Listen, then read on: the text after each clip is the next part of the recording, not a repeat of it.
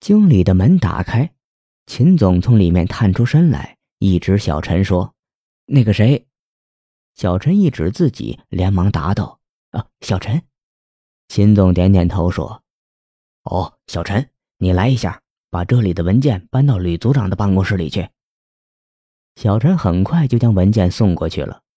不一会儿，经理的门再次打开，秦总又喊：“那个谁？”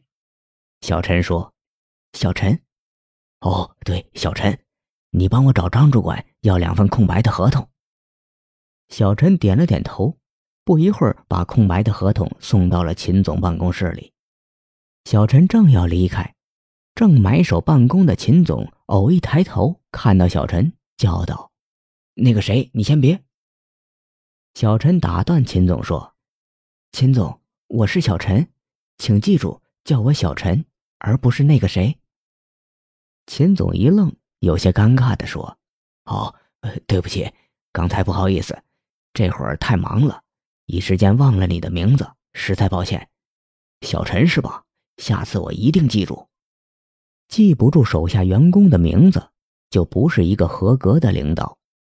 想想这种情形，一个老板在车间或者一线巡查的时候，走到一个员工面前，亲切的叫出了他的名字，并且询问他有关工作的情况。这名员工心里会感受到一丝温暖，而像秦总那样总称呼下属为那个谁，这简直就给人一种侮辱的感觉。要知道，名字不仅仅是代号这么简单。我们之所以如此重视自己的名字，对于别人忘记我们的名字如此敏感，是因为名字。从某种程度上，已经成为了我们的另一张面子。有个刚见过一两次面的人，能够记住你的名字，能够在第一时间叫出你的名字，你的感觉是，他没有忘记我，他心中有我，他在乎我，重视我，你会觉得你在他心中占有很重要的位置，你会觉得自己受到了尊重。相反，如果一个原本熟悉的人却忘记了你的名字，或者叫错了你的名字，你的感觉是尴尬、失落、没面子，总之肯定不会开心。被人记住名字，让我们有一种被重视的感觉；相反，自己的名字被忘记或者叫错，则会让我们有种被轻视。和不被尊重的感觉。小宋第一次看到主任，就觉得他一定姓牛，因为他长得太像牛了。这种印象感觉在小宋的头脑中不断强化。事实上，同事们在私底下都叫主任为老牛，虽然主任姓于。有一次，小宋给主任送一份报告，进了主任办公室。小宋脱口而出：“牛主任，今天天气不错呀，有一份报告，请过目。”话音刚落，主任脸色顿变。小宋一愣，待反应过来自己说错话时，只觉得大脑嗡的一声，手脚冰凉，连忙辩解：“我我是说，于主任，对不起。”小宋都不记得自己是怎么走出主任办公室的，只知道以后看见主任。就觉得两道冷冷的目光像利剑一般在自己身上扫来扫去。如果不离职，小宋以后的日子可想而知。就算主任不会对他怎么样，想必也绝对不会对他示好。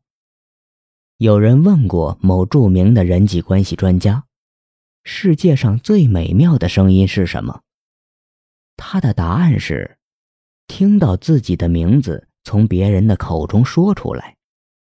通常能叫出对方的名字，会使对方感到亲切融洽；反之，对方会产生疏远感、陌生感，进而增加彼此之间的隔阂。